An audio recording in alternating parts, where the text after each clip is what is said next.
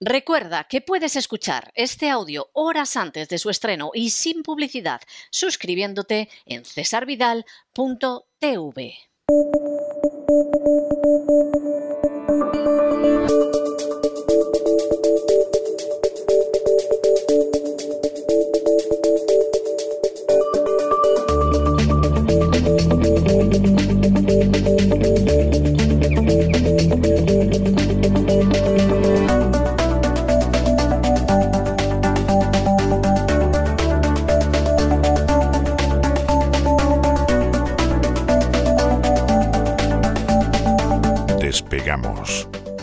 Lorenzo Ramírez.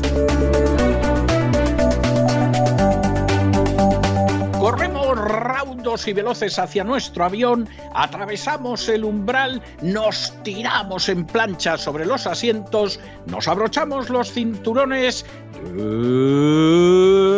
despegamos y nos vamos elevando por los aires hasta alcanzar nuestra altura y nuestra velocidad de crucero. Y, Hombre, don Lorenzo, ayer me estaba usted llorando con un billete de, de 10 euros y hoy con uno de un dólar, pero por amor de Dios, ¿qué, ¿qué, va a pasar con la moneda en este planeta? O sea, es que, es que le veo mañana con un yuan llorando. Eh, ese es el bueno, ese, buenas noches, don César. A lo mejor ese es el bueno, ¿eh? A lo mejor ese es el pero ese habrá que llevarlo en el móvil, ¿no? Porque será digital mía. y tal, ¿no? Madre Tremendo lo que está ocurriendo. Estamos en un cambio de era, como decía usted el otro día en su editorial. Eh, el que no haya escuchado todavía ese editorial, eh, pues que lo escuche ya corriendo, ¿verdad? Que acuda a todas las plataformas que tenemos. De momento, bueno, de momento no, es que Don Isaac yo creo que ha ampliado el número de plataformas en las que estamos. Hay gente que nos quiere cerrar, pues nosotros seguimos abriendo.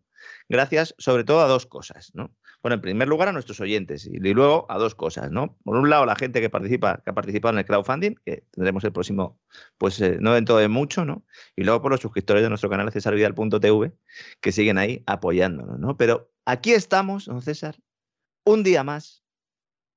Estamos en una semana que seguramente vamos a recordar en el futuro, ¿eh? cuando echemos la vista atrás. ¿eh? No tengo ninguna duda. Lo que pasa es que estamos en tiempos de fin de ciclo y claro, sí. a, a, una semana se sucede otra todavía más emocionante, ¿no? Pero, pero la verdad es que llevamos una semana que yo estoy deseando que llegue el sábado, ¿eh? Porque, porque es algo verdaderamente tremendo lo que estamos contando esta semana. Sí, sí. Eh, eh, alguno, alguno, echaba la vista atrás hace unos días diciendo, ¿os acordáis de cómo era la vida antes de la pandemia? Pues a lo mejor en el futuro tenemos que decir, ¿os acordáis de cómo era la vida antes de la intervención rusa en Ucrania o antes de la crisis de Ucrania? Porque Europa se está suicidando. Se está suicidando con la pistola de otro, además. Con lo cual ya es que esto es lo último, ¿no? Bueno, es otro el que le ha dado la pistola sí. y le ha dicho por tu, suya, bien, por tu bien, apóyatela en la sien y, sí. y aprieta el gatillo. Mm. Sí, es alquilada además esa pistola a su vez. Bueno, hoy, hoy de hecho, por cierto, yo voy a hablar de eso que usted adelantó ayer y además de una manera muy sólida, como, como siempre es su caso y muy documentada, que es el famoso informe de BlackRock diciendo uh -huh. que el fin del mundo ha llegado para Europa. Sí, sí, sí. Y, y, has llegado solo, ¿verdad? No ha llegado solo. Y, y además, además en el editorial ya ponía de manifiesto que lo que se ve muy claro, porque tampoco los de BlackRock lo disimulan mucho, ¿eh? O no, sea, no. tampoco es, un que informe muy, es un informe muy, muy transparente, la verdad. Totalmente. ¿verdad? Es decir, esto se acaba y la única salida es que sean ustedes buenos niños, sí. que hagan todo lo que nosotros queremos y que nos dejen hacer y deshacer en el continente europeo. Y uh -huh. si no, el apocalipsis. Si no es el apocalipsis zombie, la tercera guerra mundial eh, sí. o lo que sea, ¿no? Sí. Fíjese que con el terror covidiano algunos pensaban que se terminaba la ofensiva. Pues no, señores. Hace tan solo dos semanas, nuestros gobernantes, sus economistas de cabecera, nos decían que todo iba de maravilla, con modelos matemáticos que anticipaban un crecimiento económico robusto, usando el paradigma resultado del virus económico quimera, que no tiene nada que ver con el COVID, sino que está formado por la integración de lo peor del keynesianismo y de lo peor del monetarismo. Es decir, Keynes y Friedman estaban mucho más cerca de lo que muchos consideran y seguramente de lo que ellos sospechaban. Bueno, y seguramente Mussolini y Stalin. O sea, no, claro. Eso sí, eso Eso, eso, es indudable. el, Socialismo en los cuatro casos, ¿eh? Exactamente. Es decir, en última instancia, bueno, pues ya decía Mussolini aquello de que el fascismo era un socialismo nacional. O sea, y, era verdad. Tenía toda la razón del mundo. Y en los años 20, mm, el Estado más intervencionista y con más control del Estado que había después de la Unión Soviética era la Italia de Mussolini. Evidentemente, sí, sí. En una competición por la intervención y por el colectivismo. En un caso, las empresas trabajaban bajo un paraguas y en el otro, pues eh, sobre otro, pero básicamente, eh, en esencia, es muy similar, ¿no? Es muy similar. Oiga, que cuando Mussolini estaba viendo ya que lo atrapaban en los últimos días de su vida, su propuesta de pacto era que todos los bienes suyos y del Partido Fascista Italiano pasaran al Partido Socialista Italiano la herencia, el, movimiento Piketty, que podríamos decir, ¿no? Sí, cosa ¿Eh? que no se sabe, porque claro, estas cosas se tienden a ocultar, etcétera, etcétera. Claro, como hay mucha ignorancia, por ejemplo, en Nueva York todavía hay una calle dedicada a Mussolini. Hmm. ah, sí, eso no lo sabía yo. Sí, lo que pasa es que la gente debe pensar que es un inventor de máquinas de escribir, como Olivetti o algo así, y nadie lo ha quitado en Nueva York. Como Bell, ¿no? El que inventó, ¿no? Exacto, exacto. Y entonces, pues ahí sigue en Nueva York. Debe ser el único lugar del mundo, vamos. Pues pero, allá donde estés, tienes una calle en la Gran Manzana. Tienes todavía una calle en la Gran Manzana, sí, efectivamente. No, pero volviendo a lo que usted decía, bueno, es que la agenda globalista, en última instancia, es lo peor del capitalismo sumado a lo peor del socialismo. O sea, sí, y, claro, vamos en esa dirección. Y en el caso monetario, que estamos, eh, esto, es una, esto es un cambio de era monetario, geopolítico, como decía usted el otro día, monetario también. Vamos a, intentar explicarlo a lo largo.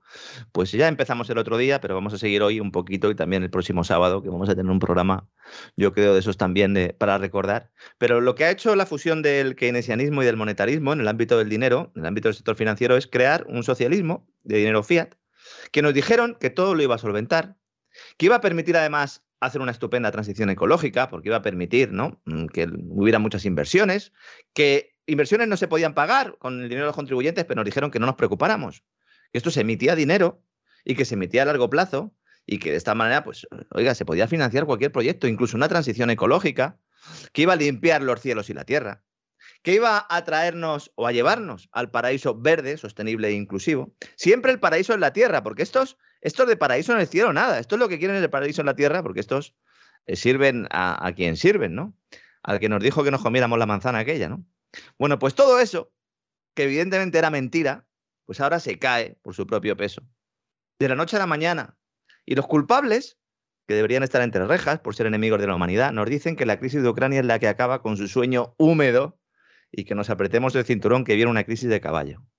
Y todo esto por Ucrania, ¿eh? O sea, si, si, los tanques rusos no llegan a entrar en el Donetsk, viviríamos en el mejor de los mundos, a pesar de la deuda salvaje de España, del déficit incontrolable, del número de parados y de la subida de la energía. Pero todo eso es que fue como para anunciar que Putin iba a entrar en Ucrania. O sea, España se adelantó, como siempre. España se adelantó, exactamente, pero cuidado, ¿eh? Cuidado que, vamos a ver, es que si Putin no hubiera entrado, ¿qué hubieran hecho? Porque es que, es que en cuatro días la que ha liado Europa, antes decíamos la OTAN, efectivamente, la OTAN, pero fundamentalmente Europa. Que es que ya no es que se ahorque con la soga verde, como decíamos, es que no es que tampoco está jugando la ruleta rusa, ¿eh? por utilizar el mismo símil, es que en el tambor están las seis balas. Es que lo peor es que como la economía que se enseña en las universidades es precisamente esa, que ha creado este modelo fraudulento y fracasado ¿eh? por la mayoría de la gente, incluso los académicos, pues se tragan el mensaje y corren a modificar sus algoritmos y ecuaciones para incorporar el riesgo ruso a sus modelos. Y de repente ya, esto no es un cisne negro, es un cisne ruso. Unos modelos económicos que tienen tanta validez como un euro o como un dólar de madera, como se está demostrando. Muchos de ellos ahora dicen, nos dicen algunos que venimos contando esto desde hace tiempo, nos dicen, oigan ustedes, claro, pues al final, claro, ha sucedido lo que ustedes, lo que ustedes decían, al final hay una crisis de esta inflación, al final hay un problema económico grave. Pero claro, ¿quién podía imaginarse que iba a haber una guerra? Pero si los primeros que pensábamos que no iba a haber una guerra somos nosotros. Hablo por mí. Lo, he dicho muchas veces. Yo era el primero que pensaba que no iba a haber una intervención militar. Y la intervención militar lo que ha provocado fundamentalmente es una lluvia de sanciones que ahogan a la economía europea hasta abocarla pues, a lo que decía BlackRock, ¿no? Al final, ¿no? Sí, sí, es la profecía autocumplida. Sí, entonces, es la profecía autocumplida, o sea, es de esos casos que efectivamente, pues claro, estás profetizando que el tío Manolo le va a dar una cirrosis mientras le llenas el vaso de coñac. Claro, Pues, pues al final al tío Manolo lo peor es que en este es peor aún, don César, porque es que nos estaban diciendo que no iba a tener cirrosis, aunque le diéramos al coñac. Sí. dicen, no, no, hay no hay y luego dicen, ah, mira, es que se pasó, se pasó de coñac. En España ahora mismo estamos en alerta roja, pero no porque nos vayan a caer misiles, sino porque el desastre económico va a ser de tal calibre que el gobierno ya está poniendo la venda y es que han pasado, no ha pasado ni una semana de la, intervención. Ayer lo apuntábamos en el programa, don Roberto Centeno también habló el martes, ¿no? Pero ya podemos constatar que el gobierno ya no va a hablar más de recuperación económica. Se acabó. Y sí de esta inflación, o mejor dicho, porque este es otro término que se usa, la inflación es estancamiento económico con inflación. En este caso, lo que, a lo que vamos es a recesión con inflación. Pero no solo en España, también en Estados Unidos. ¿eh? Es que en Estados Unidos hay otros elementos y ahí la subida de tipos va a influir de otra manera a ver qué pasa aquí. Porque el Banco Central Europeo no va a poder sujetar la espiral de precios. Hay dudas sobre si lo va a poder hacer la Reserva Federal, pero el Banco Central Europeo seguro que no. Pues qué alegría más grande, ¿eh?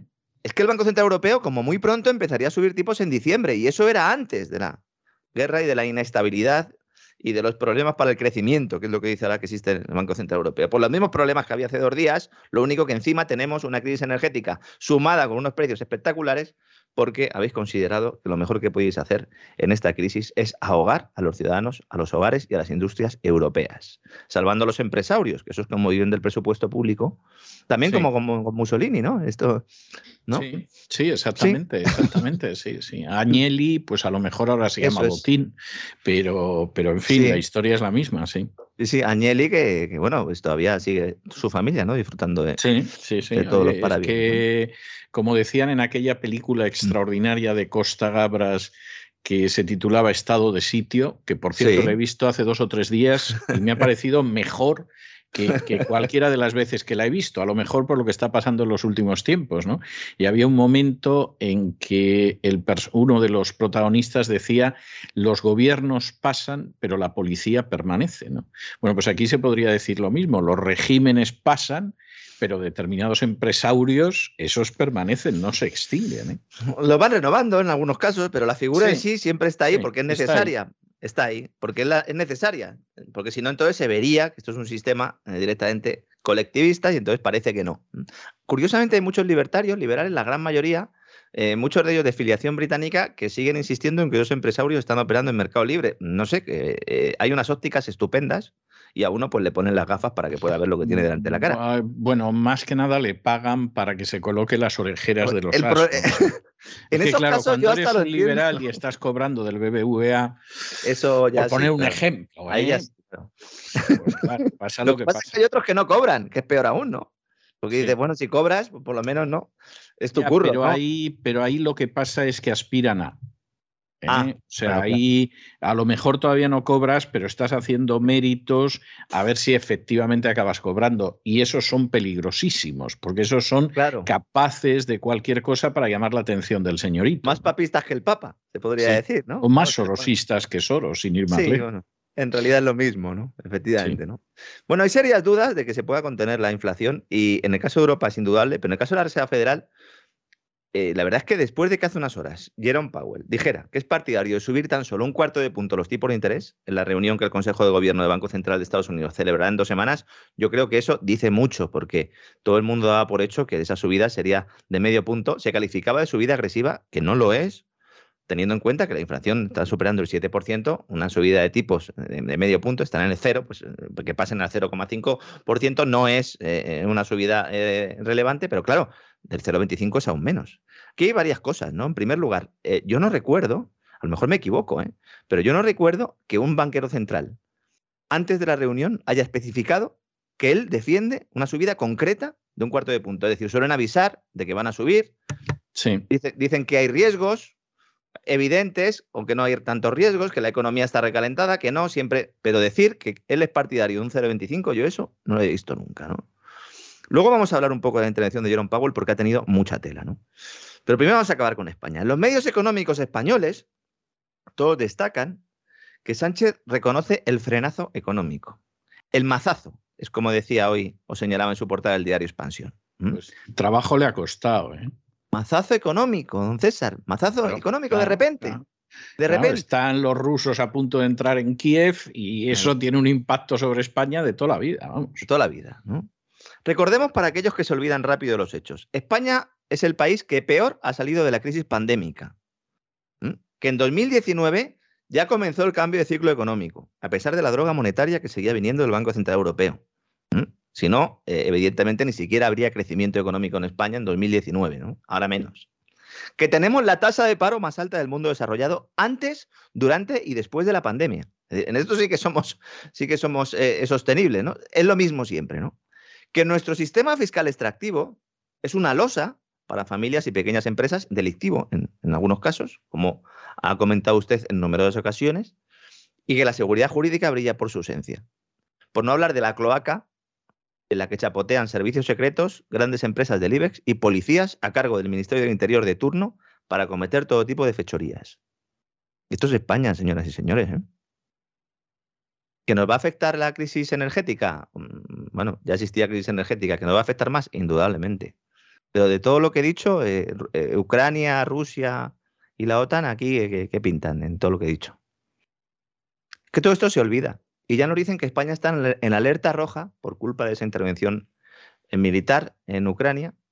Y ya está. Carpetazo argumental, don César. Carpetazo. Ya está. Los culpables siempre son los demás. Esto es como lo de los malvados especuladores, recuerda usted, ¿no? Sí, y los malditos roedores también, también, o sea, es... De Pixie Dixit, ¿no? Exactamente, es, es así, o sea, al final la culpa siempre la tiene otro. Lo cual, dicho sea de paso, Hombre, vamos a ver, eso es una excusa eh, por parte de ciertos gobernantes en mm. general, pero en el caso de España forma parte del ADN hispánico, incluso el llevado al otro lado del Atlántico. Es decir, aquí responsabilidades propias no tenemos ninguna y nos van a caer, vamos, aquí lo que sucede es que los otros son como son y nosotros somos buenos, pero nos hacen la vida imposible, ¿no? Claro, claro, es que esto es así, ¿no?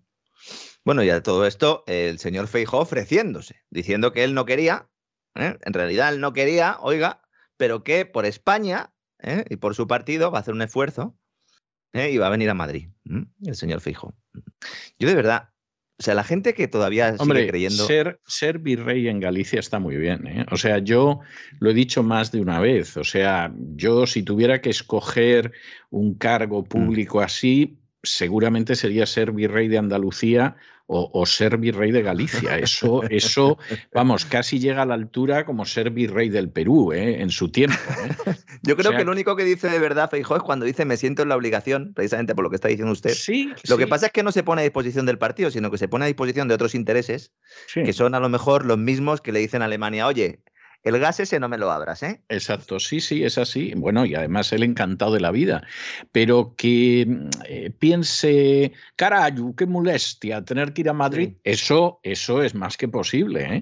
Porque como virrey de Galicia es que es señor de horca y cuchillo. O sea, de pronto decide todo el mundo se vacuna y si no se vacunan por las buenas, se les pone la vacuna por el ano. Decide que a todo el mundo lo encierra y todo el mundo, eh, pues lo encierran. Eh, decide que carayu se fala solo galego y, todo el mundo hablar gallego y allí no habla nadie en español. O sea, vamos, es, es Y luego, pues cuando tienes tiempo libre, pues a lo mejor te vas en un barco, ¿no? Con algún amiguete. Sí.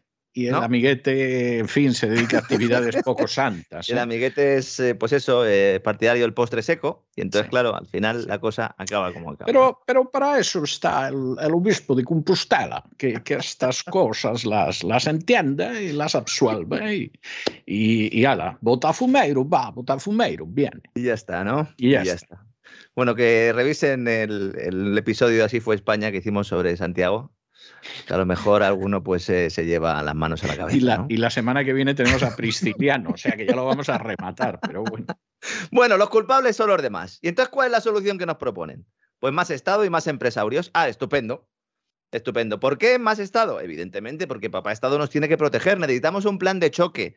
¿eh? contra esta crisis económica generada afuera. Y los empresarios, los empresarios es que son los únicos que van, a, que van a sobrevivir a la crisis. Porque no sé si va a quedar alguna pyme después de esto. Que es que, claro, después de la pandemia, las restricciones, la crisis de los chips, Rita la canta ahora, ahora viene la guerra, se dispara la factura. Bueno, yo esta mañana, es que lo voy a decir, esta mañana me he cambiado de tarifa y me he puesto una tarifa plana en la, en la luz, que yo era todavía de los tontos que estaban en el PVPC, en el precio regulado en España. Hicimos en un, programa, en un programa que nos querían echar a los que estamos en el PVPC, precisamente, se iban a quedar ahí solo los del bono social y los pocos informados. Bueno, pues he conseguido una tarifa plana, don César, pero si tuviera una pyme, es que la tendría que cerrar. Es que en España hay hornos de la industria cerámica, lo he contado alguna vez, que están, que están, que están apagados. Apagados porque no pueden pagar el coste de la energía, ¿no? Entonces, ¿quiénes van a sobrevivir? Pues estos empresarios, los que, los que gracias a los privilegios otorgados por esos políticos, eh, pues pueden sobrevivir. Unos políticos que luego se sientan en los consejos de administración, que no vamos a hablar con historias, pero desde el presidente del gobierno para abajo. Es decir, no estoy hablando de un pequeño diputado, no, no. El propio Felipe González está sentado, ¿no? El gobierno dice que tiene un plan. Esto es a mí lo que me da más miedo, porque claro, casi prefiero que no hagan nada. Porque se reduce en lo de siempre, que es más Estado corporativo, volvemos a Mussolini y compañía, nos dejan las migajas de la rebaja fiscal sobre la energía hasta el 30 de junio, qué buenos son. Los hermanos salesianos eran, que no llevan de excursión. Qué buenos son. Se podía utilizar cualquiera. ¿eh? los padres escolapios, los hermanos maristas, daba lo mismo. El caso es que nos llevaban de excursión. Sí, luego volvíamos alguno que otro, volvíamos con la cara cruzada, pero bueno, eso era otro, otra cosa. ¿no? Por cierto, en su libro Memorias de un disidente cuenta usted y habla de algún colegio ilustre en el cual usted estuvo y algún otro empresario también pasó por allí. Sí. ¿Eh? ¿Verdad? Sí, sí, mm. sí. Bueno, es que aquello era, aquello era como un campo de entrenamiento de los marines. ¿eh? Yo creo que la mayoría no sobrevivió. Yo creo que bastantes ya salieron eh, psicológicamente afectados del colegio, pero luego hubo otros que sobrevivimos. O sea, y, y entre ellos, efectivamente, gente, gente ilustre, ¿no? Fíjese, por ejemplo, ahora que digo que hubo gente que quedó tocada de ala, ¿no? Eh, Mariano José de Larra, que se pegó un pistoletazo, estudió allí. Y Víctor Hugo. Bueno, por cierto, pero en fin, cosas de estas peculiares. Sí, sí, cosas veredes. La iglesia ha caído en manos del padre Ángel, o sea que más usted lo peor. Llevan en malas manos, ¿no? Desde el, siglo IV, ¿no? A lo mejor un poquillo antes. Por cierto, ahora que digo lo del padre Ángel, ya ha salido porque usted mencionó el Colegio de San Antón, que es del que estamos hablando en Madrid. No sé si ha visto el nuevo PIN de Mensajeros por la Paz. No, no. Que es, no bueno, tengo el gusto. Es, es el PIN de la agenda globalista pero pone mensajeros por la paz. Ah, bueno. Pues así se han ahorrado lo que es el diseño del logo, ¿no? Exactamente. Y, en lo que están ya lo sabemos todos. O sea que, bueno, pues, que esto es así. ¿En qué consiste el plan, además de esta rebajilla fiscal que nos dicen, bueno, mm, venga, la luz, vamos a mantener el IVA reducido hasta el 30 de junio? ¿Por qué no lo quitan? Quiten los impuestos a la energía. Pero no, no es Putin mal, malo, malísimo, ha atacado a Ucrania, que es buena, buenísima. Y eso va a provocar una crisis del gas no porque Alemania haya cerrado el grifo y porque Rusia lo mantenga abierto a través de Ucrania, sino porque como todo el mundo espera que se vaya a cerrar en algún momento, pues va a subir el precio del gas y con ello el precio de la luz. Pues si todo esto está sucediendo y todos lo tenemos tan clarito, pues quiten ustedes los impuestos de la luz, por lo menos, yo qué sé, mm, quiten los seis meses. Un año. ¿Por qué no los quitan los impuestos a la luz? Y nos dicen, no, es que somos muy buenos, eh, vamos a mantener la rebaja hasta el 30 de junio. Ladrones, son ladrones que están haciendo dinero con los bombardeos. No solo las empresas, también los gobiernos. También los gobiernos. Porque un IVA sobre un precio incrementado de la luz implica que esa cantidad de IVA que se recauda es mayor, aunque reduzca los impuestos. Ladrones, insisto. Quiten los impuestos a la energía, por lo menos a los hogares y las pymes. Quítenlos. Todo lo demás es No, no lo verán nuestros ojos. No, no, eh, ni de broma, ¿no? Pero es que veo a alguno que se alegra. Propaganda y punto pelota, ¿no? Uno que se alegra, yo me alegro también, porque digo, bueno, pues no seré yo quien critique, ¿no? Eh, una rebaja fiscal, pero se quedan ahí, ¿no? Al mismo tiempo, el plan, este de choque del señor Sánchez, insiste en destinar dinero público a las energías renovables, porque claro, como nos vamos a quedar sin gas, pues entonces evidentemente hay que impulsar las energías renovables. Este es el, el argumento gubernamental.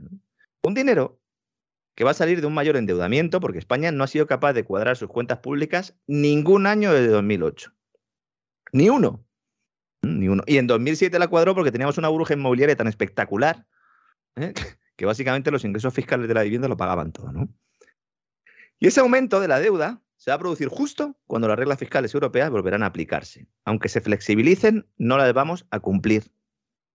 Si se pone el límite de deuda en el 100% del Producto Interior Bruto, que fíjese ya qué barbaridad es, que digan, bueno, no se pueden endeudar ustedes, bueno, el 100% del Producto Interior Bruto, que es la totalidad de bienes y servicios que produce su economía en un año. Ya es una barbaridad. Según las reglas europeas eh, actuales, Pacto de Estabilidad y Crecimiento, tiene que estar esa deuda en torno al 60% del Producto Interior Bruto. Bien. Lo van a cambiar seguramente en torno al 100. No se sabe todavía, pero esas son las conversaciones. España lo supera ampliamente. Y lo va a superar más. En 2023-2024 se va a producir un ajuste fiscal de caballo. O, en el caso de que Europa decida suicidarse en el altar del totalitarismo monetario y no suba tipo de interés y mantenga los mal llamados planes de estímulos, entonces la inflación será aún más galopante. Aquí no hay manera de salir bien de esto. Hemos tenido múltiples ocasiones para cambiar el rumbo. Algunos llevamos desgañitándonos durante mucho tiempo. Nos han despedido de sitios por hacer esto. El precio eh, del petróleo con el que están elaborados los presupuestos generales del Estado es una media de 60 dólares el barril, señores. Y esto supera los 100 y sin frenos. ¿Y los salarios? Sánchez dice, no, este plan también incluye un tema salarial y es que no lo vamos a subir. Ah, pues estupendo. No, no, los salarios no suben con la inflación. Y por favor, señores sindicatos, a ustedes que les vamos a dar buena parte de ese, dinero europeo, del Next Generation EU, a ustedes que, están ahí ustedes comprados, básicamente, de hace muchos años, pues les pido que los convenios en las negociaciones colectivas con los empresarios, pues aprueben un pacto de rentas y básicamente se bajen los pantalones o se los bajen a los trabajadores, porque ellos van a seguir cobrando sus sueldos. Aquí estamos en un caso claro en el que todos pierden. También lo hemos dicho muchas veces. Esto es lo que pasa con la inflación. Si no se suben los salarios, los trabajadores pierden, evidentemente, poder adquisitivo. ¿no? Si se suben, las empresas caen, sobre todo las pequeñas, que tienen dos problemas, coste laboral, coste energético y luego eh, también el propio coste que sus materias primas, sus insumos, crecen por el propio coste laboral y el energético, es decir, espiral diabólica. Esto es la inflación, señores. Esa inflación, y esto sí que me toca a mí las narices mucho, porque es esa inflación que no importaba. Que nos decían, no, es que esto es coyuntural. No, es que esto es temporal. Es que hay unos cuellos de botella aquí pero los cuellos de botella siempre se pasan, como sabe cualquiera que ha echado vino, que sabe que, el vino, hombre, no sale ahí a lo bestia, eh, se reduce un poco como sale por el cuello, pero el vino sale, ya, ya. Mi hijo me preguntaba el otro día que cómo hacían para meter barcos en las botellas, ¿no? Me acordé mucho de lo del cuello de la botella, ¿no? Bueno, alguno dirá, ¿pero de qué está hablando este hombre? Bueno, eh, esa pregunta se la, han, hecho todos los niños. Yo tampoco entendía y me fascinaban los barcos dentro de las botellas, cómo conseguían meterlos. Eso es. Pues eso me recordaba a mí un poco esto, ¿no? Todo lo de los cuellos de botella. Esto es la inflación, señores. Esto es la inflación, ¿no? Este cambio de discurso puede acelerar la ruptura entre el PSOE y Podemos. Y es que además aquí tenemos otro componente político ya más, ¿no? De hecho, ya estamos viendo como el principal aliado de Sánchez es precisamente el Partido Popular. Pero todo esto esta semana, si es que han tardado tres días. Cualquiera diría, ¿no? Que, sabía lo que iba a pasar, porque ahora cambia de líder, trayendo a Madrid desde Galicia a un tipo tan peligroso como, como Sánchez, de otro estilo, pero también muy peligroso, y en torno al cual pues, se va a labrar una alianza entre los dos grandes partidos políticos españoles, aunque nos digan que no, que son adversarios y tal.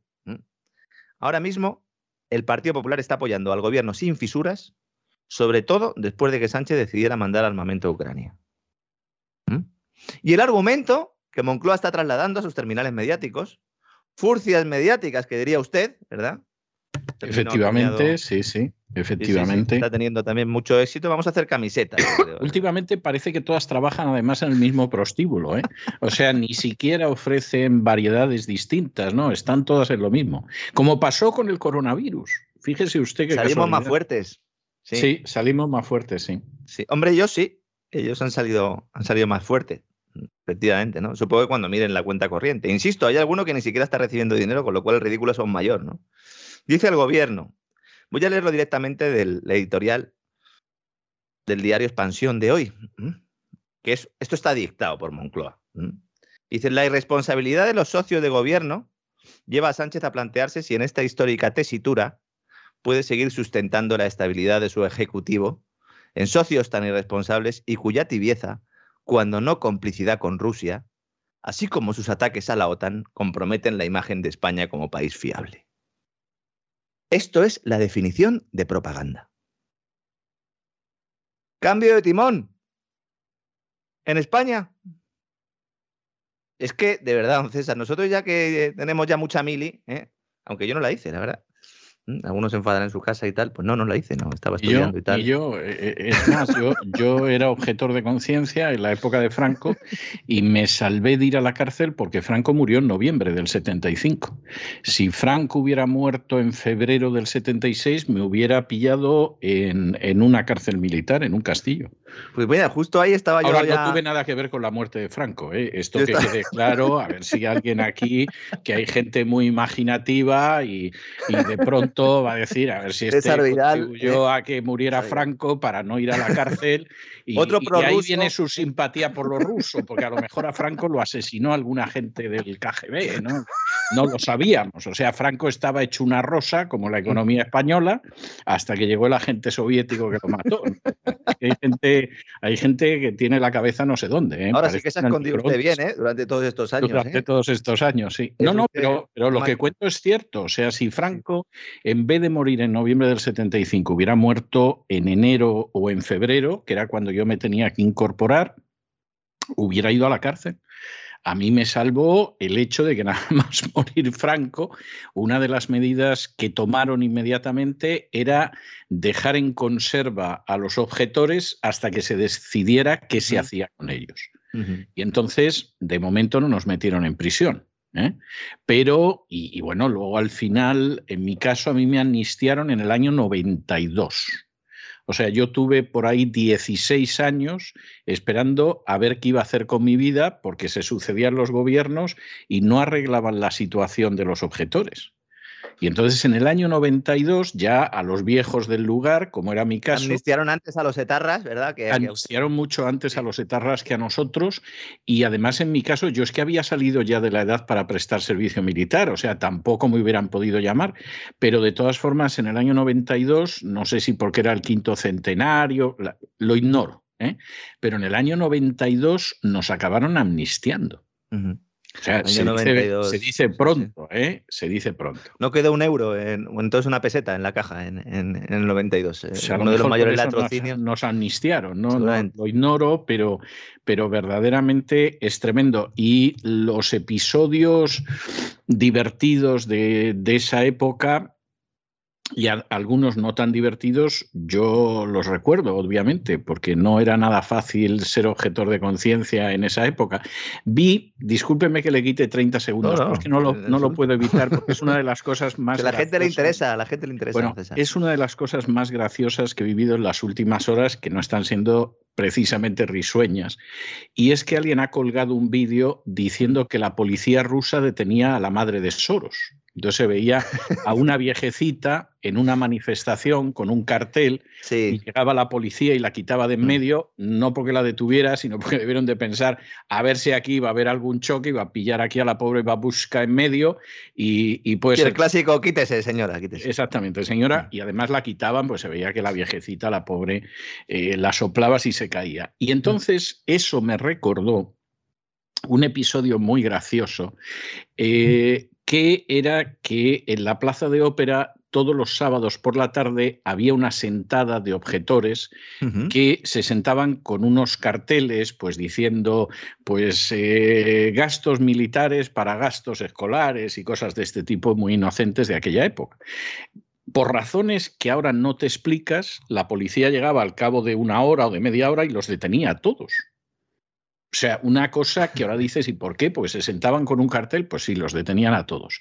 Y entonces el que estaba allí cerca para evitar que hubiera un episodio de brutalidad policial y que luego iba a la comisaría a asistirlos en la declaración, era un servidor que ya se pasaba hasta la madrugada del sábado al domingo recogiendo eh, en la comisaría, asistiendo a los objetores detenidos. En una de estas ocasiones detuvieron a una viejecita como la que aparecía en este vídeo. Y efectivamente, pues a la viejecita la detuvieron. La viejecita, cuando subió de calabozos, me miró y me dijo, ¿es usted el abogado? Me lo estoy pasando pipa. Con lo cual ya esto indica el estado de ánimo de la viejecita española mucho más fuerte que la babuska. Y en un momento determinado apareció la hija de la viejecita, que tendría unos cincuenta y tantos años, y que me toma parte y que me dice, esta madre mía me va a matar a disgustos. El otro día le abro el cajón de la mesilla y la tenía llena de pegatinas. O sea, era, era el caso de madre desesperada con un hijo adolescente, pero que en este caso era su madre. Vamos, se, se, fue la abuelilla También rememorando viejos tiempos. Levitando, ¿no? Y me dice, estos jóvenes, dice, son muy idealistas, pero yo es que me lo paso muy bien. O sea, ya con esto le digo, estaba viviendo una segunda juventud. Hubo muchos abuelos que en aquella época ¿eh? se pusieron ahí su chupilla de cuero y, rememoraron viejos tiempos. Había ganas también, ¿no? Y ese, ese formato es, estuvo bastante extendido, ¿no? Sí. A ver, otro de los elementos eh, que se ve afectado por esta crisis en, en, el este de Europa, según el mensaje oficial, claro, hay alguno que despistado, que yo creo que nos ha debido empezar a escuchar hace poco, que dice, pero ustedes por qué defienden el mensaje oficial? No, no, sino lo que estamos haciendo es ironizando sobre el mensaje oficial y sobre todo contando que es mentira, ¿no? Es el tema del mercado corporativo español, sobre todo de las empresas que iban a salir a bolsa. Cuidado, que cuando una empresa quiere salir a bolsa para captar capital, si además tiene problemas para acceder a financiación bancaria o es cara, lo que le queda sobre la mesa es la fusión y adquisición, el famoso M&A que dicen, ¿no? Los fondos están salivando para hacerse con compañías estratégicas a precio de saldo. El caso de Naturi es evidente, pero hay más. Aquí hemos contado ¿no? que el CNI está trabajando con el gobierno, con ese escudo antiopas, para evitar estas operaciones. Pero en esta área también hay clases. También hay peces grandes y chicos, como en el caso de los empresarios y las pymes. Y no todos los fondos de inversión van a tener munición. Solo aquellos grandes, gigantes, dirigidos por un tipo que se llame Larry y que se apellide Fink, por ejemplo, tengan la capacidad de lograr encontrar bancos aseguradores que les ayuden a sindicar en el mercado pues esos créditos que hay que pedir para financiar compras apalancadas. Porque una compra apalancada es esa, es una compra que haces con el dinero de otro. En muchos casos, sin que el otro sepa que tienes su dinero. Es que en realidad no lo tienes, sino que pone que lo puedes coger. Es que es un fraude monetario el del sistema financiero global. es que yo ya no sé por dónde atacarlo, don César. Los grandes no tienen problemas. ¿Tienen línea directa con quién? Con el Banco Central con el Tito Jerón, que volviendo a lo que comentaba al principio del programa, es que todavía estoy recuperándome de la intervención de ayer del presidente de la Reserva Federal, Jerome Powell. Hay gente que le da por ahí, yo veo a banqueros centrales y luego me pongo malo. No por lo que hemos comentado antes en relación con la tímida subida de tipo de interés, que a su juicio debería aprobarse por su equipo el 15 de marzo, reunión del Consejo de Gobierno de la Reserva Federal, sino porque agárrense a sus asientos, señoras y señores, Jerome Powell, presidente del Banco Central de Estados Unidos, abre la puerta a que el dólar comparta su posición hegemónica, con lo cual ya dejaría de ser hegemónica, como divisa de reserva con otras monedas. Esto es inaudito. Esto, vamos a ver, esto no solo es inaudito, esto es el final de la hegemonía americana. Por cierto, final que está anunciado precisamente para el año 2030 es decir, aquí todo, todo progresa adecuadamente, como decían en la LOCSE, ¿no? O sea, está clarísimo. Lo es que, usted indicaba en su editorial. Totalmente, totalmente. Es que la hegemonía de Estados Unidos arranca de esa, de esa decisión en 1944 en Bretton Woods en la que se decide que el dólar sea la moneda de intercambio universal, la moneda, no una de las monedas, como por cierto quería Keynes, porque Keynes quería que fuera una canasta de monedas y entre ellas estuviera la libra, por ejemplo. ¿no? Entonces, no, es el dólar. Y eso sentencia la hegemonía de Estados Unidos, aunque enfrente tuviera a la Unión Soviética. Bueno, pues eso parece que es obvio que se va a acabar. Sí, sí, eh, vivió un episodio en el año 73, efectivamente, eh, y luego ya posterior. Es que en realidad yo creo que hay que analizar todo lo que está pasando como un, periodo de la historia. Usted es el especialista en historia, pero yo creo que si pusiéramos esos años 70 eh, como, como, base para este periodo histórico, yo creo que, no íbamos a ir muy desencaminados. vamos a profundizar sobre esto el próximo fin de semana en el Gran Reseteo. Lo avanzo ya, el programa para suscriptores de cesarvidal.tv. se lo vuelvo a agradecer ese respaldo en estos tiempos de censura y persecución totalitaria y le vamos a hablar de, a dónde va ese petrodólar. ¿no? Cuando Powell habla de compartir con otra divisa el control de la economía mundial, ¿se está refiriendo al Bitcoin? Yo creo que no. Yo creo que no. Hay algunos que han inferido esto. Yo creo que no. En quien está pensando es en el yuan. Lo más sospechoso, insisto, es que la mayoría de los medios de comunicación financieros, por no decir todos, hayan eludido esta cuestión. Como también han obviado que el presidente de la Reserva Federal dice ahora, con la cara más dura que una puerta de granito, que la variante Omicron del COVID no ha tenido tantos efectos económicos negativos como se estimaba. Pero si los efectos negativos los han provocado los burócratas con sus decisiones. Si la variante más contagiosa de todas es la que menos daño económico ha hecho, y eso que ha estado todo el mundo de baja, por lo menos en España, en Estados Unidos no sé si es igual, pero aquí se ha puesto de baja hasta el gato. Aquí se hacían Totalmente, totalmente. Sí, sí, eh, hasta mascotas se les hacían los test. No sé a qué coja el COVID, ¿no? ¿Qué está recogiendo velas la Reserva Federal? ¿O el cable está recogiendo la manguera? ¿Qué está recogiendo la Reserva Federal? Estamos al final del modelo económico basado en el petrodólar. Esto es muy importante y como digo, lo vamos a comentar la próxima semana. Ojo que esto no implica que el dólar vaya a depreciarse a corto plazo. De hecho, se está apreciando respecto al euro desde hace meses, desde mayo de 2021, eh, casualmente, ¿no? Cuando estaba calentando un tal Biden, ¿no? El tema ucraniano. Pero si miramos la cotización relativa respecto al yuan, entonces la tendencia es inversa. Es el yuan el que lentamente se está apreciando respecto al dólar. El dólar es refugio a corto plazo, la deuda de Estados Unidos es refugio a corto plazo, siempre que hay lío, siempre que hay follón, siempre que hay inestabilidad, pues se benefician, evidentemente, una como divisa de reserva y el Tesoro de Estados Unidos, porque es el Tesoro del que más nos fiamos todos y por lo tanto la rentabilidad baja ¿eh? de esa deuda y por lo tanto bueno, pues algunos consideran que ya no hay tanto peligro para los bonos. Vamos a ver cuando termine todo el lío bélico. Algunos quieren que duren años. Yo he estado leyendo esta mañana análisis que eh, se supone que están criticando eh, la, actuación de Putin y luego mm, salivan cuando dicen esto puede durar años y tal, porque así podemos imponer un nuevo modelo, ¿no? Que es lo que quieren. No me cabe la menor duda. No, no, ellos estarían encantados. Lo que yo no sé es hasta qué punto lo pueden estirar años. Esa, porque claro, no, es Afganistán, o sea, es, que, es que esta es la historia y, y entonces eh, yo no lo tengo, no lo tengo muy claro. Hombre, todo depende, porque en principio a Zelensky le van a vender armas, pero, pero de manera clarísima. Y Zelensky además ya está diciendo que están yendo las brigadas internacionales a combatir a Ucrania.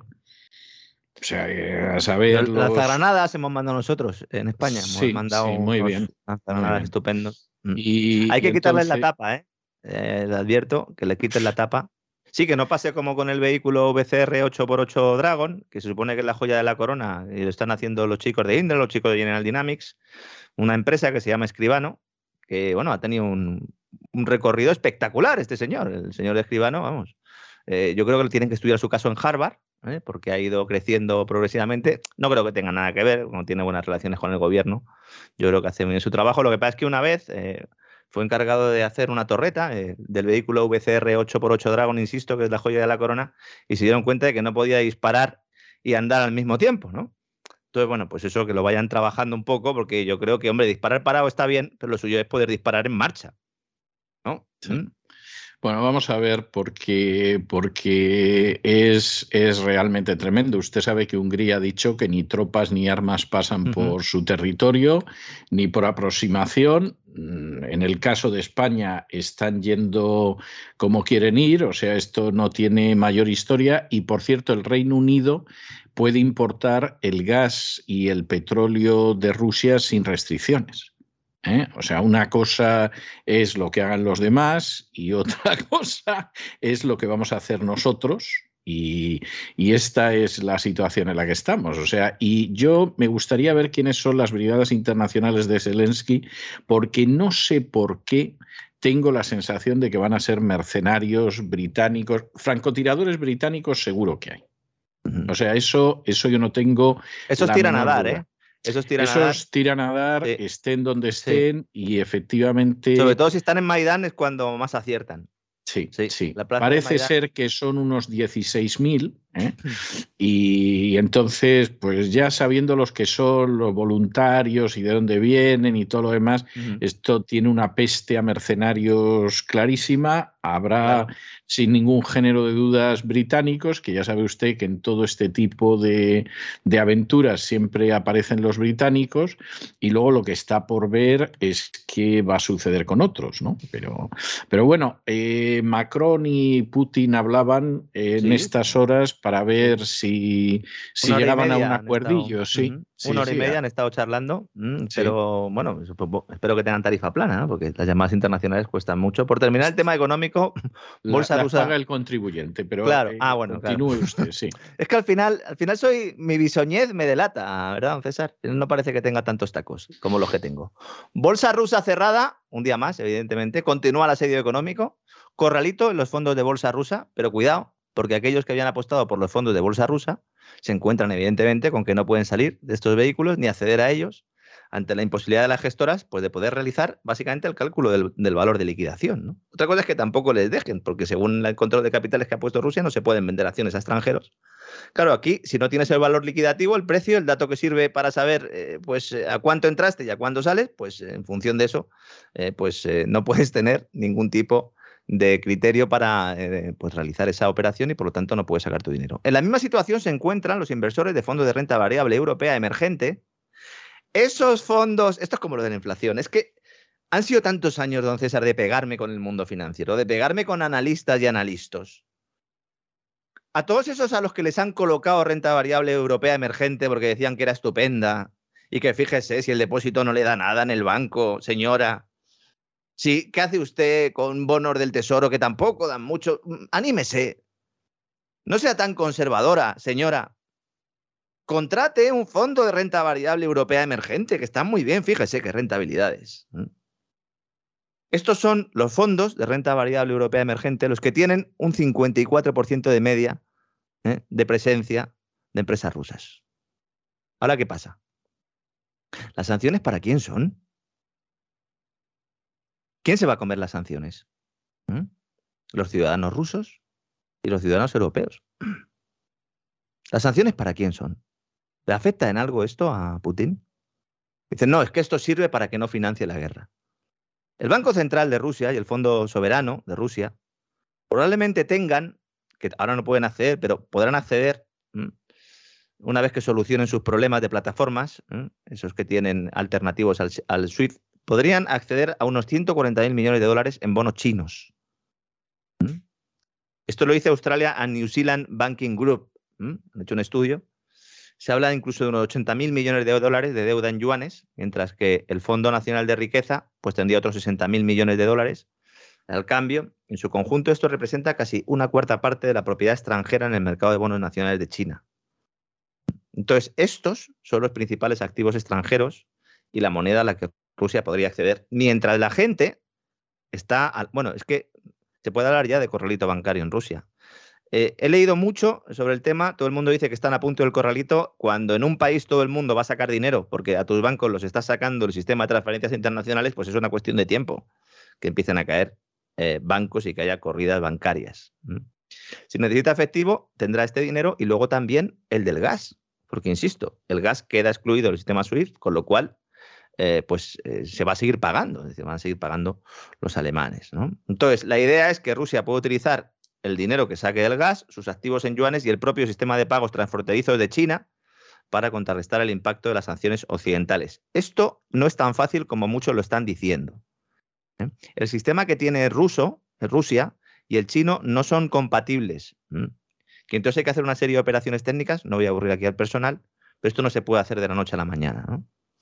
Y hoy quiero terminar, sobre todo para los españoles, con una buena noticia. Es que están siendo unos días muy duros y ayer y antes de ayer acabé muy triste. ¿no? Es una buena noticia a medias, pero no seré yo de nuevo el que no celebre un retraso en su vida de impuestos. El grupo de expertos de la señora Montero, ministra de Hacienda del Reino de España, ha entregado el encarguito que le hizo el gobierno, diseñando una mal llamada reforma fiscal, que en realidad es un plan de subida salvaje de impuestos, ese famoso libro blanco, se lo han dado, el tocho le han dicho, aquí tienes, ministra, ¿eh? y lo va a meter en un cajón. La señora Montero dice que no es el momento. ¿cómo voy, a anunciar una subida de impuestos? No, no es el momento, señores. Tápense. Vamos a meterlo en un cajoncito. ¿eh? ¿Mm? Y ya si eso, eh, pues en el futuro veremos cómo le metemos este rejonazo fiscal que nos va a hundir en la miseria, pero eh, en principio pues vamos a poder esperar un poco para recibirlo también para poder culpar a Putin de la subida de impuestos, porque claro, evidentemente ¿eh? se culpará también a Putin de la subida de impuestos. Esto lo vamos a ver. Verá, usted, cuando se descubra que Montoro era un agente de Moscú. O sea, ahí ya sí que a Montoro no lo salva ni la paz ni la caridad. Yo creo que es, lo que le tenía asustado estos años, que decía, a descubrir, a descubrir que estoy a sueldo de Moscú. Y entonces andaba Montoro, el pobre. Hombre, ya se sabe que Transilvania, más cerca de Moscú que de Madrid, está. Coge, sí, coge. Eh, pilla más cerca. hablan raro también ahí, sí. Hablan raro también, efectivamente. Yo creo que eso al final, al final vamos a descubrir que es que Montoro estaba a sueldo de Moscú y por eso llevó al paro a dos millones de españoles, hundió decenas de miles de pequeñas y medianas empresas y convirtió a Hacienda en una alcantarilla. O sea, ahí, ahí es donde eso, eso a Putin le va a hacer mucho daño. ¿eh? Sí, ya se lo adelanto yo. Eso a Putin le va a hacer mucho daño. Fíjese qué, poca vergüenza tiene el gobierno de España, de verdad, qué poca vergüenza. Cuando le entrega el libro blanco, claro, han estado ahí los expertos, expertos entre comillas, ¿no? Gente que ha nombrado el gobierno, académicos, y le ha dicho, oye, mira, prepárame esto para poder eh, echaros la culpa a vosotros y decir que esto, o a Europa incluso, de la subida de impuestos. Pero claro, yo no voy a presentar esto y voy a decir que subimos impuestos. Claro. Se lo preparan, algunos dimiten en mitad de la película, como en el panel intergubernamental del cambio climático, que dice, yo no firmo eso, yo no firmo eso, pues márchate, pues márchate, voy a decir que eres del PP, muy bien, di lo que quieras. Se, se marcha alguno, el grupo de expertos, hacen el libro blanco, el libro blanco lleva preparado semanas, incluso, incluso ya listo, se lo entregan y entonces dice Moncloa, abro comillas, el informe del comité no refleja la postura del Ministerio de Hacienda y, por tanto, no anticipa las medidas que adoptará el gobierno y que, en cualquier caso, siempre tendrán en cuenta la realidad económica. Muy bien, muy bien dicho, muy bien dicho, muy bien dicho. Nos ha tranquilizado a todos esa afirmación. Bueno, nos hemos quedado como, como si hubiéramos vuelto a nacer. Qué morro tienen, nos reímos, pero es que tienen mucho morro. Se, nos, se culpará a Putin de la subida de impuestos en España. Ya verá, don César. No, no, no, no, no veré. O sea, estoy convencido. Estoy convencido de que van a salir diciendo mm. que no les ha quedado más remedio que subir los impuestos. Hay que arrimar el hombro. Putin mm. ha, salido con esto y ya lo que me parece divertidísimo es cómo al final, al final todo el mundo acaba acercando el ascua a su sardina y entonces Putin, pues aparece Rufián y dice que es de extrema derecha y se queda tan pancho. Aparece otro y dice que es comunista. O sea, es una cosa, pero, pero verdaderamente notable, ¿no? Vamos a analizar, analizaremos este fin de semana. Mañana vamos a dar algunas claves del programa que vamos a hacer el, el sábado en el Gran Reseteo, a la limón, usted y yo, como siempre. Y bueno, mañana, mañana avanzaremos algo más. Por hoy se acaba nuestro vuelo, que ha sido intenso, como el de todos los días, e insisto, semana histórica, lamentablemente, porque evidentemente esto era un escenario que, que nadie quería pero que precisamente los que están más poniendo el grito en el cielo son los que más están beneficiando de todo esto. También, eso naturalmente. Tendría, Eso tendría que dar lugar a, más de uno para pensarse, ¿no? Detrás de quién está, ¿no? Everything's under control, que decía The Economist. Totalmente. Totalmente, no cabe la menor duda de que everything's under control. Bueno, pues un abrazo muy fuerte, don Lorenzo, y nos encontramos aquí mañana para que nos adelante por dónde va a ir el gran reseteo. Un fuerte abrazo, hasta mañana, don.